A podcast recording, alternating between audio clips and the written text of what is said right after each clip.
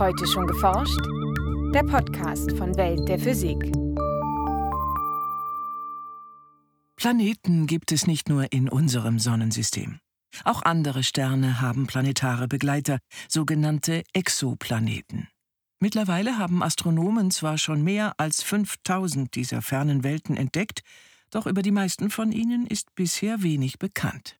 Also wir haben Exoplaneten detektiert, die sind sehr weit weg. Da kann man sagen, da ist einer, aber man kann gar nicht so viel mehr im Moment mit den Messgeräten, mit den Teleskopen, die wir haben, darüber herausfinden. Ähm, aber die, die entweder ein bisschen näher zu uns dran sind oder die um sehr helle Sterne kreisen, die können wir dann besser untersuchen und tatsächlich noch ein bisschen mehr über die Dinge herausfinden sagt Katja Poppenhäger vom Leibniz-Institut für Astrophysik und der Universität Potsdam.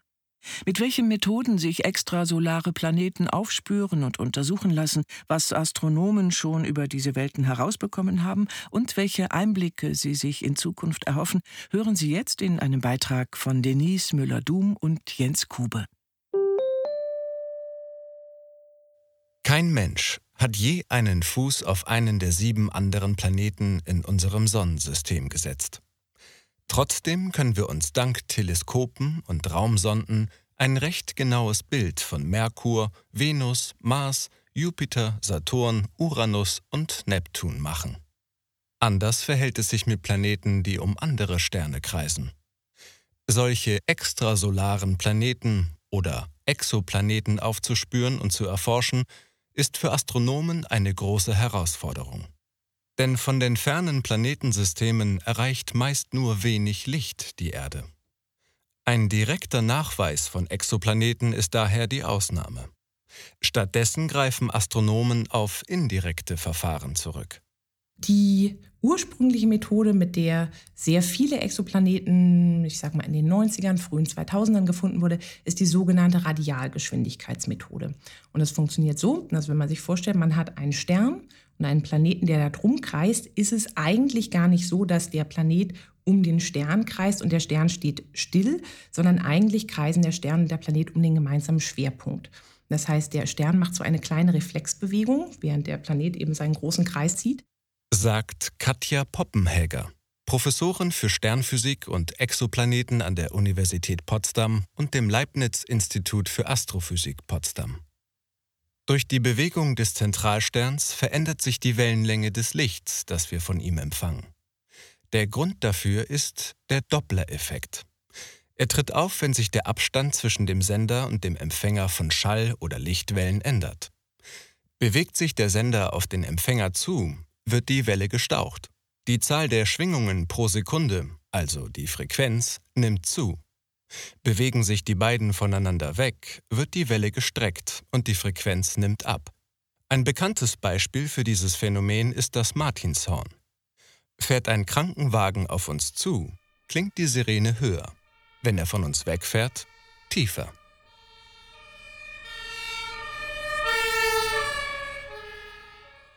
Und so ist das bei dem Licht auch. Also wenn der Stern auf uns zukommt, dann wird das Licht ein bisschen blauer. Wenn der Stern von uns weggeht, dann wird das Licht ein bisschen röter und das kann man ganz gut messen.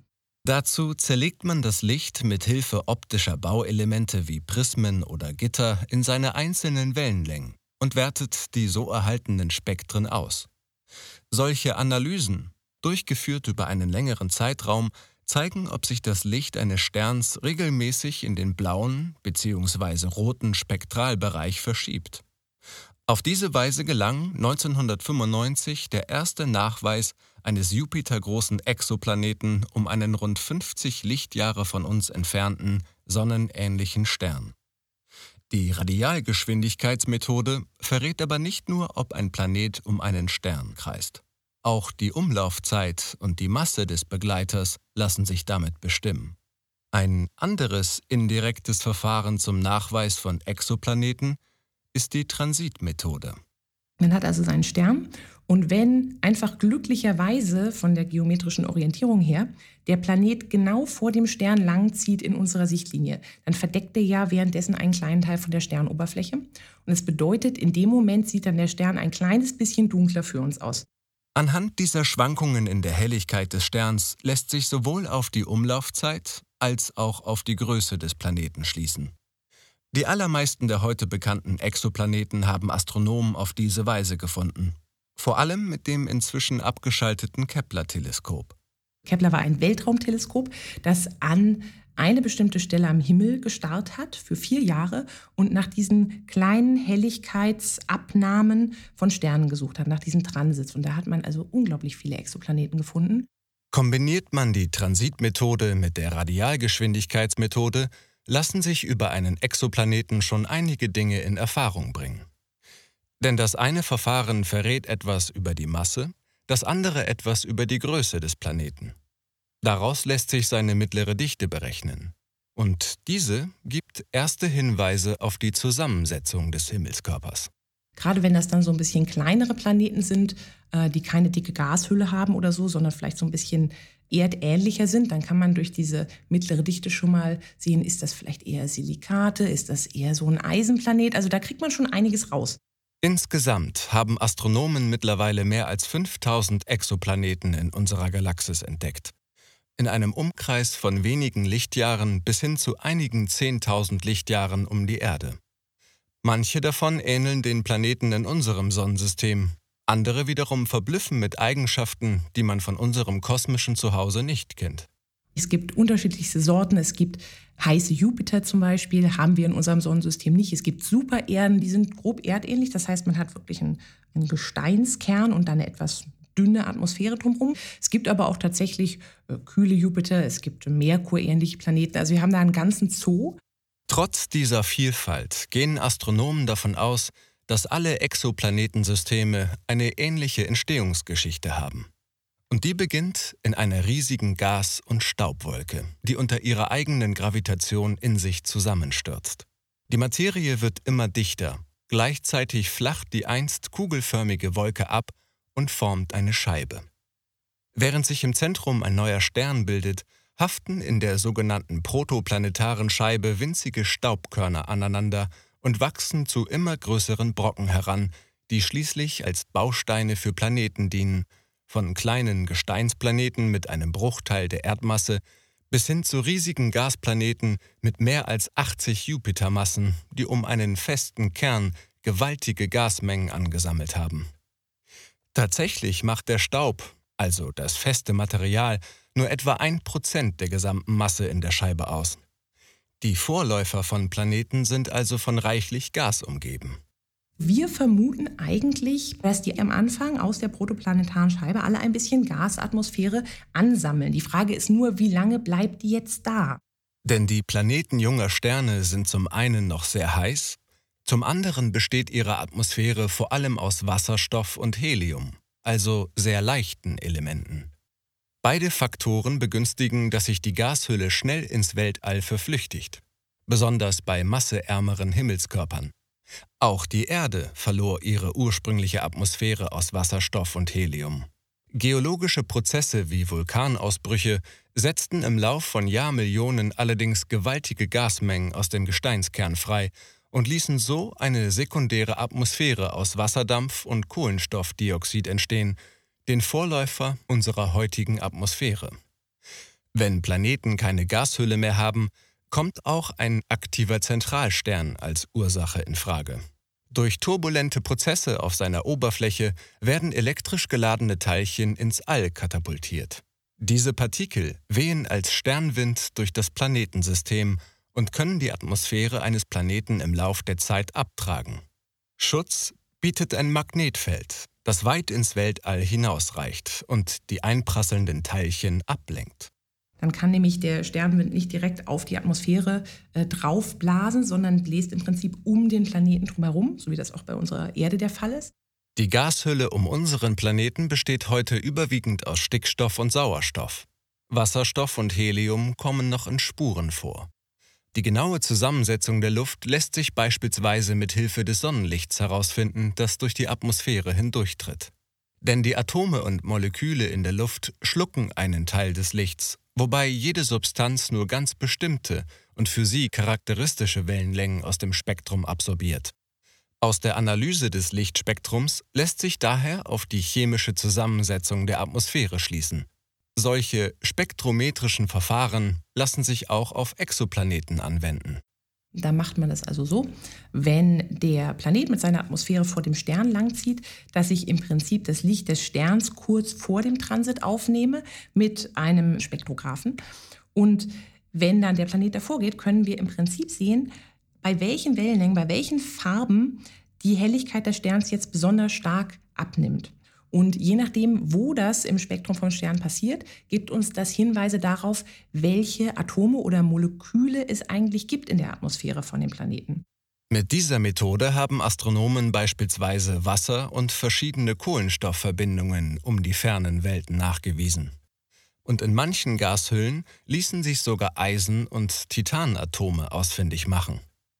Woraus die Atmosphäre eines Exoplaneten besteht, kann wichtige Indizien liefern für die Frage, ob es dort Leben gibt. Also was wir denken, wonach wir am ehesten suchen sollten, sind bestimmte Ungleichgewichte, chemische Ungleichgewichte von verschiedenen Verbindungen, zum Beispiel von Kohlenstoffverbindungen im Vergleich zu Sauerstoff. Ja, CO2, O2, solche Geschichten kann man sich angucken, ähm, Methanverbindungen. Aber es gibt jetzt nicht das eine Molekül, das wir gut vermessen könnten, wo wir sagen würden, Mensch, das ist auf jeden Fall Nachweis für Leben.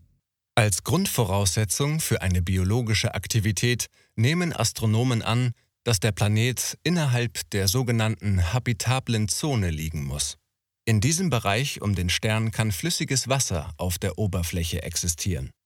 Aber auch die Eigenschaften des Zentralsterns und des Planeten selbst spielen natürlich eine entscheidende Rolle bei einer möglichen Bewohnbarkeit der Systeme. Dank neuer leistungsfähiger Teleskope auf der Erde und im Weltall gelingen immer tiefere und detailreichere Einblicke in die fernen Welten und ihre Atmosphären. In Chile entsteht derzeit beispielsweise das Extremely Large Telescope der Europäischen Sternwarte, das dann größte optische Teleskop der Welt. Was ich besonders spannend finde, ist der hochauflösende Spektrograph Andes. Da kann man versuchen, nach Sauerstoff in anderen ähm, Atmosphären von Exoplaneten zu schauen. Das wird spannend und es wird sehr herausfordernd. Denn an einer Sache kommt kein erdgebundenes Teleskop vorbei. An der Erdatmosphäre. Die vom fernen Planetensystem empfangenen Lichtteilchen oder Photonen durchqueren also nicht nur die Gashülle des extrasolaren Planeten, sondern auch immer die der Erde. Welche Spuren im Lichtspektrum zu welcher Atmosphäre gehören, ist teils schwer zu beantworten. Das trifft vor allem auf Sauerstoff zu. Dabei gilt gerade dieses Gas als ein möglicher Indikator für Leben auf einem Planeten. Teleskope im Weltraum lassen die störende Erdatmosphäre einfach hinter sich. Besonders große Erwartungen haben Astronomen an das James Webb Weltraumteleskop, das im Dezember 2021 ins All startete. James Webb kann den, das infrarote Licht sehr viel besser vermessen, als wir das bisher konnten. Und es hat einen unglaublich großen Spiegel für ein Weltraumteleskop. Wir kriegen sehr viele Photonen rein und wir können jetzt ähm, die Spektren von Exoplaneten wirklich gut vermessen. Da kann man prima Kohlenstoffverbindungen, äh, Kohlenmonoxid zum Beispiel sehen, Kohlendioxid kann man äh, versuchen zu messen, ähm, Wasser kann man sehen in gasförmiger Form. Und das ist alles mit einer Datenqualität, die also ganz superb ist im Vergleich zu dem, was wir vorher getan haben. Die ersten Ergebnisse sind vielversprechend. So ließ sich mit Hilfe des James Webb Teleskops erstmals Kohlenstoffdioxid in der Atmosphäre eines Exoplaneten nachweisen. Die Wissenschaftler interessiert aber nicht nur die chemische Zusammensetzung der Gashülle, sondern auch deren Dynamik. Durch wiederholte Beobachtungen über einen längeren Zeitraum versuchen sie beispielsweise Strömungsmuster in den Atmosphären zu entdecken ähnlich den Wolkenbändern auf Jupiter, die durch globale Winde entstehen. Aber auch andere Phänomene, die wir bereits aus unserem Sonnensystem kennen, stehen auf der Liste der Forscher. Ich würde mich unglaublich freuen, wenn man eventuell sowas wie Jahreszeiten mal nachweisen kann. Das ist auch eine ganz spannende Sache. Es gibt äh, diverse Leute auf der Welt, die versuchen, Monde von Exoplaneten nachzuweisen. Das wäre halt richtig wichtig, ähm, für die Existenz von Jahreszeiten. Sonst würde sich ja der Spin des Planeten eben aufrichten und nicht so leicht schief sein, wie das bei uns äh, mit der Erde und dem Erde-Mondsystem der Fall ist. Und dann gäbe es eben keine Jahreszeiten. Also das, das ist eine spannende Sache. Es werden also nicht nur immer mehr Exoplaneten entdeckt, sondern auch immer mehr Details über diese Welten bekannt. Bis sich Leben außerhalb unseres Sonnensystems nachweisen lässt, ist es nach Auffassung von Katja Poppenhäger nur noch eine Frage der Zeit. Ich persönlich denke, dass wir wahrscheinlich noch ein belastbares Indiz für Leben auf einem anderen Planeten finden, bevor ich mal in Rente gehe. Ein Beitrag von Denise Müller-Dum und Jens Kube, gesprochen von Elias Emken. Aufnahme Hörspielstudio Kreuzberg. Tonbearbeitung und Schnitt Daniel Levy. Redaktion Welt der Physik. Welt der Physik wird herausgegeben vom Bundesministerium für Bildung und Forschung und von der Deutschen Physikalischen Gesellschaft.